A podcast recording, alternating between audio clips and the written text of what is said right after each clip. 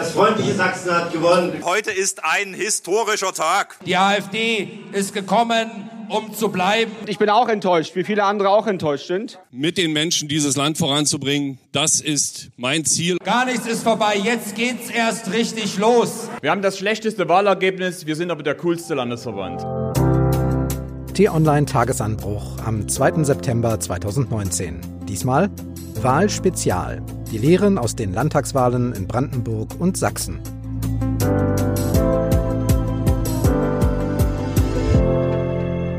Hallo zu einer Sonderausgabe. Ich bin Marc Krüger, bei mir ist T-Online-Chefredakteur Florian Harms. Hallo. Hallo und herzlich willkommen. Ja, auf den ersten flüchtigen Blick mag alles so sein wie immer nach den Landtagswahlen. Die SPD ist in Brandenburg stärkste Kraft geworden, die CDU in Sachsen, so wie seit der Wiedervereinigung. Aber tatsächlich steckt sehr viel mehr drin in diesen Ergebnissen. Deshalb haben wir beide uns gesagt, wir machen eine Wahlspezialausgabe vom Tagesanbruch Podcast mit Analyse und Einordnung. Und einsteigen möchte ich mit einer Aussage von vor der Wahl, nicht von einem Politiker, sondern von einem Journalisten. Ich spiele es mal ab. Die Wahlen in Brandenburg und Sachsen werden das politische System in Deutschland durcheinander wirbeln. Wir werden ab dem Sonntagabend 18 Uhr eine andere Politik in Deutschland sehen.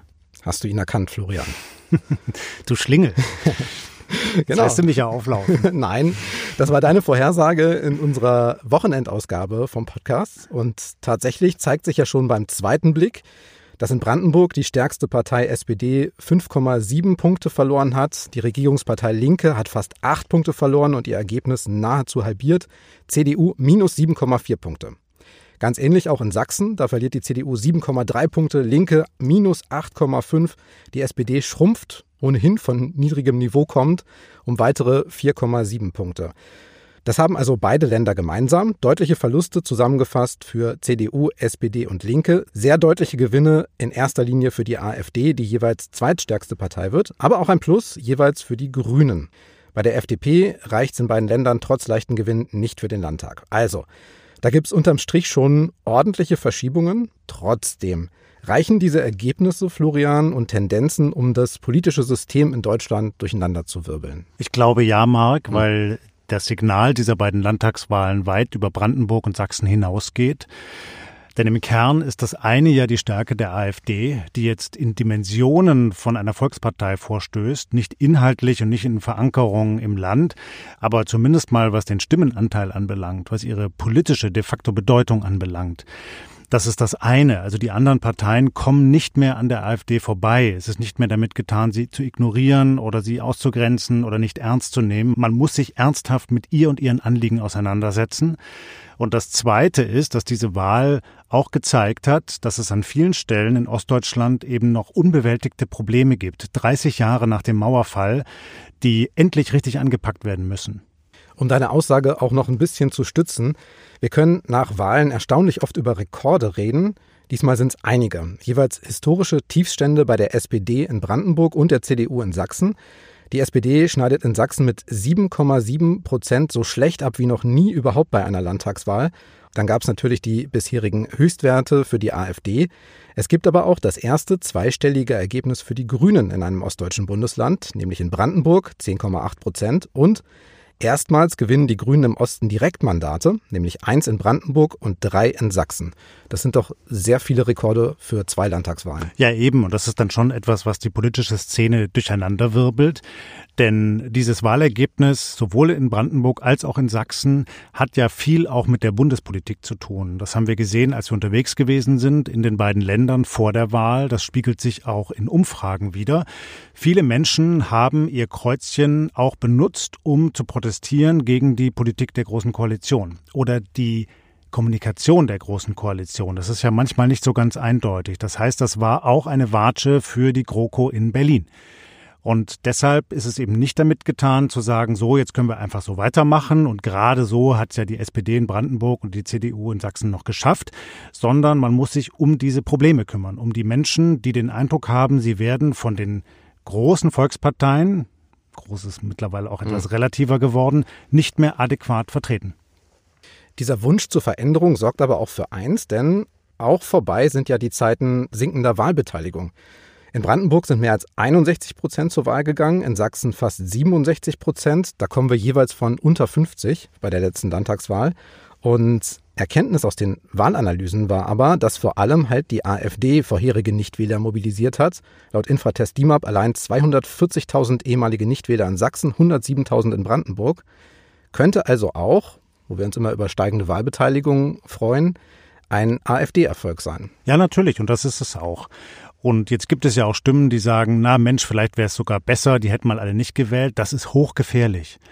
Das ist das Schlimmste eigentlich, was es geben kann, Apathie in der Bevölkerung, dass sie sich gar nicht mehr für die Politik interessiert und äh, sich abwendet.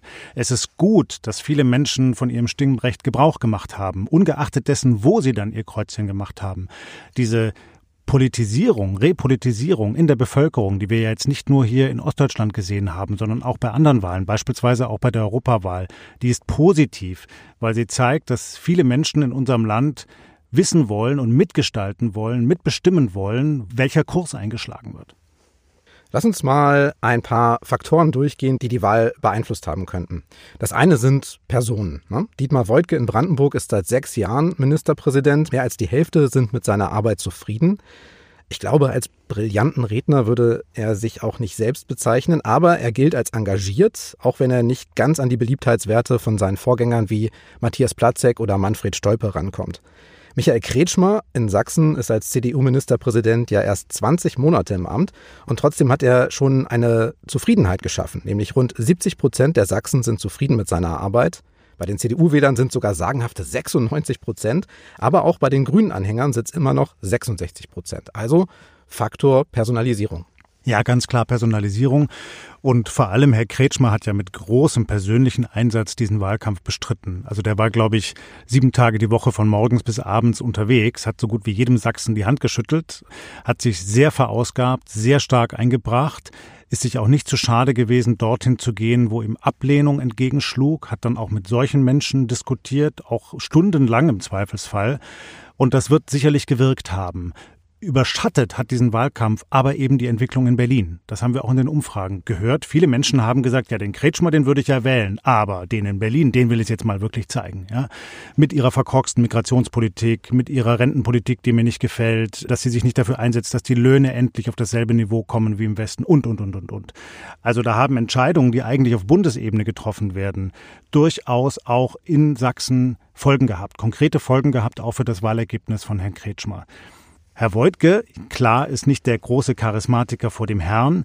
Und es hätte aber auch für ihn viel schlimmer kommen können. Bei ihm haben wir gesehen, insbesondere in den letzten Tagen vor der Wahl, dass er nochmal deutlich aufgeholt hat. Es wird gesagt, bis zu zehn Prozent. Und da muss man sagen, da kam ihm sicherlich auch zugute, dass relativ viele Menschen gesagt haben, nee, die AfD oder den Herrn Kalbitz, über den es ja Enthüllungen gibt, dass er wirklich auch in rechtsradikalen Kreisen unterwegs war, die möchten wir verhindern als Wahlsieger. Und ihm kam sicherlich auch zugute, dass die Bundespartei, die SPD, sich so langsam wieder ein bisschen berappelt.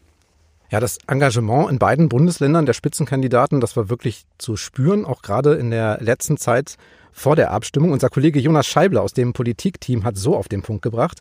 Kretschmer ist so entschlossen durchs Land getourt und hat geredet und zugehört, dass kein Journalist umhinkam, zu beschreiben, dass er entschlossen durchs Land tourt, sodass wirklich keiner verpassen konnte, dass er entschlossen durchs Land tourt. Eine sehr schöne Formulierung. Die trifft es. Ja. ja, ja, die trifft es wirklich auf den Punkt.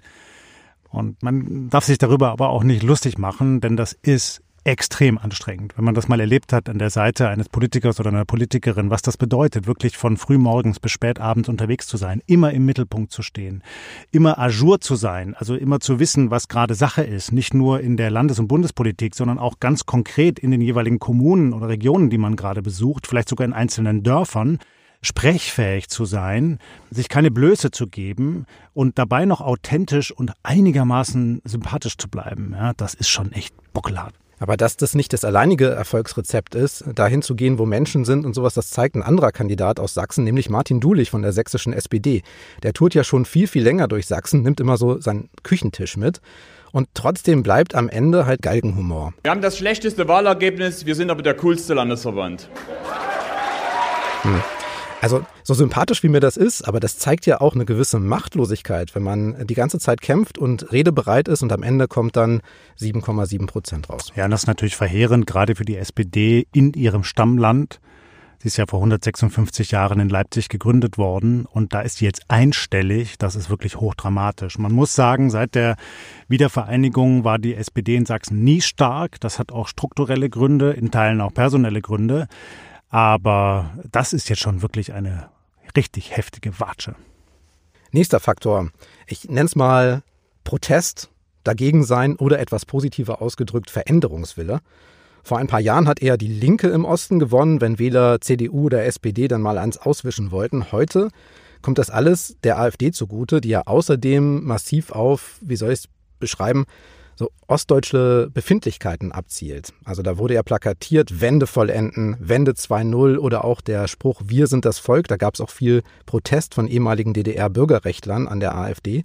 All das stand auf den Plakaten und es ist ja nicht so, dass die AfD nur bei den Älteren gewonnen hätte, die vielleicht die DDR noch lebendiger miterlebt haben.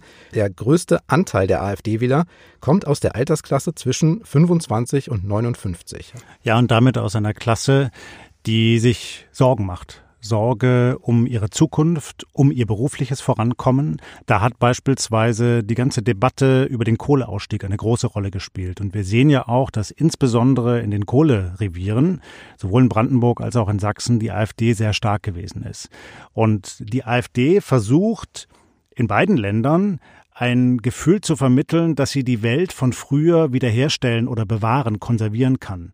Also eine Welt ohne Migranten von außen, eine Welt ohne Klimawandelproblem, weil den gibt's vielleicht gar nicht richtig oder ist gar nicht so groß relevant. Eine Welt, in der man sich auch nicht von der Kohle verabschieden muss, von der wir doch eigentlich ganz erträglich leben. Und eine Welt, die vielleicht auch die Lebenswelt von früher stark widerspiegelt. Ja, eine vielleicht auch in Teilen verlorene Welt. Ich habe das bei meinen Reisen in Sachsen erlebt, ja, dass Menschen wirklich auch trauern um eine Lebenswelt, die es so heute nicht mehr gibt. Und die AfD schafft es ziemlich gut, dieses Gefühl zu adressieren. Das wäre aber auch eine Welt, in der man sich nicht verändern muss. Und das ist heutzutage natürlich schwierig, dann auch so ein Versprechen einzuhalten, oder? Exakt so ist es. Und es funktioniert natürlich nicht. Es funktioniert auch nicht einfach weiter Kohle abzubauen, wenn äh, das Klima sich so erhitzt, wie wir es jetzt sehen sondern man muss sich darauf einstellen und den Wandel eben konstruktiv und sozialverträglich gestalten, was ja insbesondere auch die Sozialdemokraten, aber auch die CDU immer wieder versuchen. Sie haben es offenkundig aber nicht gut genug hinbekommen, das dann zu erklären den Menschen, die vor Ort sind. Noch ein Punkt. Du hast auch diese, diese Grafiken gesehen mit den hohen Zustimmungswerten für die Aussage, Ostdeutsche sind Bürger zweiter Klasse. Rund zwei Drittel sagen da, ja, das stimmt, höchste Zustimmung eben bei AfD-Anhängern, aber auch bei den Wählern von SPD, CDU, Linken und Grünen sind die Werte noch hoch. Wie kommt dieses Gefühl zustande im, im Osten? Ich glaube, das hat ganz viele Gründe, Marc. Ähm, zum Teil sind es ganz nüchterne Zahlen, wie beispielsweise, dass die Renten im Osten noch nicht ganz auf dem Westniveau sind, mhm. zwar fast und angeglichen worden, aber eben noch nicht ausgeglichen, dass die Löhne noch nicht ganz auf dem Niveau sind, aber auch, dass es viel weniger Unternehmenssitze, Forschungsstätten etc. in Ostdeutschland gibt als beispielsweise im Westen, dass in der Bundespolitik viel weniger Ostdeutsche in prominenten Positionen sitzen, auch in den Parteien, und das schlägt sich schrittweise nieder. Ja, also dass man den Eindruck hat, an den Hebeln der Macht, sowohl politisch wie wirtschaftlich in Deutschland, sitzen eigentlich ganz überwiegend Westdeutsche. Und die kümmern sich ganz überwiegend um westdeutsche Interessen. Dieses Gefühl haben viele Menschen im Osten. Jetzt gab es aber zumindest mal eine Zeit, da hatten wir eine Bundeskanzlerin mit ostdeutschem Hintergrund, wir hatten einen Bundespräsidenten mit ostdeutschem Hintergrund, wir haben Ministerpräsidentinnen und Ministerpräsidenten mit ostdeutschem Hintergrund. Also so ein bisschen ändert sich das ja schon und trotzdem scheint sich das nicht auszuwirken. Und das hochspannend, Marc, insbesondere die Rolle von Angela Merkel. Hm. Das ist sicherlich auch eher psychologisch zu erklären. Ich habe viel darüber gelesen, habe auch viel mit Menschen gesprochen und habe den Eindruck, es gibt in Ostdeutschland eine tiefe Enttäuschung über sie, und so das Gefühl, Mensch, als Ostdeutsche hätte sie uns doch eigentlich stärker helfen müssen und uns stärker unterstützen müssen, uns vielleicht sogar ein bisschen bevorzugen müssen. Und das hat sie nicht getan, sondern sie hat eigentlich stärker westdeutsche Interessen oder gesamtdeutsche Interessen vertreten und dann auch noch erlaubt, dass die Flüchtlinge reinkommen dürfen die dann integriert werden. Dabei wollen wir doch erstmal integriert werden. Also das spielt, glaube ich, ein massenpsychologisches Element eine ganz wichtige Rolle. Mir fiel eins gestern auch noch auf bei der Wahlberichterstattung im Fernsehen. Das könnte auch ein Faktor sein. alle Kandidaten von allen Parteien haben immer über die AfD gesprochen. Also im Idealfall gab es kurz eine Aussage zum Ergebnis der eigenen Partei, positiv wie negativ, dann ging es rüber zur AfD. Ja, und äh, das wird so dauerhaft nicht weiter funktionieren. Tatjana Heid, unsere Politikchefin, hat heute in einem Videokommentar auf T-Online sehr schlüssig begründet, dass diese Kommunikation der großen Parteien sowohl CDU wie auch SPD, aber auch von Grünen und FDP nicht mehr dauerhaft funktionieren kann. Die Siege waren auch das Ergebnis einer deutlichen Frontstellung. Wir gegen die. Es war wieder einmal der Kampf der guten Parteien gegen die Rechtspopulisten. Doch wir gegen die kann langfristig keine Lösung sein. Und zwar, weil erstens die AfD so die Wahlkämpfe dominiert. Zweitens, weil dadurch alle Wähler, die potenziellen Regierungsparteien eins auswischen wollen, der AfD umso genussvoller ihrer Stimme geben und dabei vielleicht nicht darüber nachdenken, für was ihre Partei eigentlich steht. Das ist gefährlich. Drittens, und das mag das Wichtigste sein, weil wir gegen die die Spaltung der Gesellschaft verstärkt. Also da müssen die anderen Parteien sich viel intensiver inhaltlich mit der AfD auseinandersetzen. Und das werden wir sehen in Zukunft, ich bin ziemlich sicher. Okay, die Frage ist aber, was machen wir jetzt mit diesen Ergebnissen? Erwartest du bundespolitische Auswirkungen? Also ich glaube nicht, dass jetzt die Große Koalition in den nächsten Tagen scheitern wird. Wir haben ja auch noch eine Wahl, dürfen wir nicht vergessen, Ende Oktober in Thüringen. Die wird sicherlich noch abgewartet werden. Die SPD ist auch noch gar nicht bereit, sich zu entscheiden, weil sie erstmal eine neue Vorsitzende braucht. Dann ähm, steht auch noch die Halbzeitbilanz an in der GroKo. Es könnte aber schon sein, dass alle diese Gründe und diese Stationen zusammengenommen am Ende des Jahres dann dazu führen, dass die GroKo auseinanderfliegt. Im Moment ist das aber noch zu früh. Aber, und das weiß ich auch aus den Parteizentralen, da wird jetzt drüber nachgedacht, ob man eben nicht die Kommunikationsstrategien und auch die inhaltliche Aufstellung und vielleicht auch in Teilen das Personal neu überdenken muss.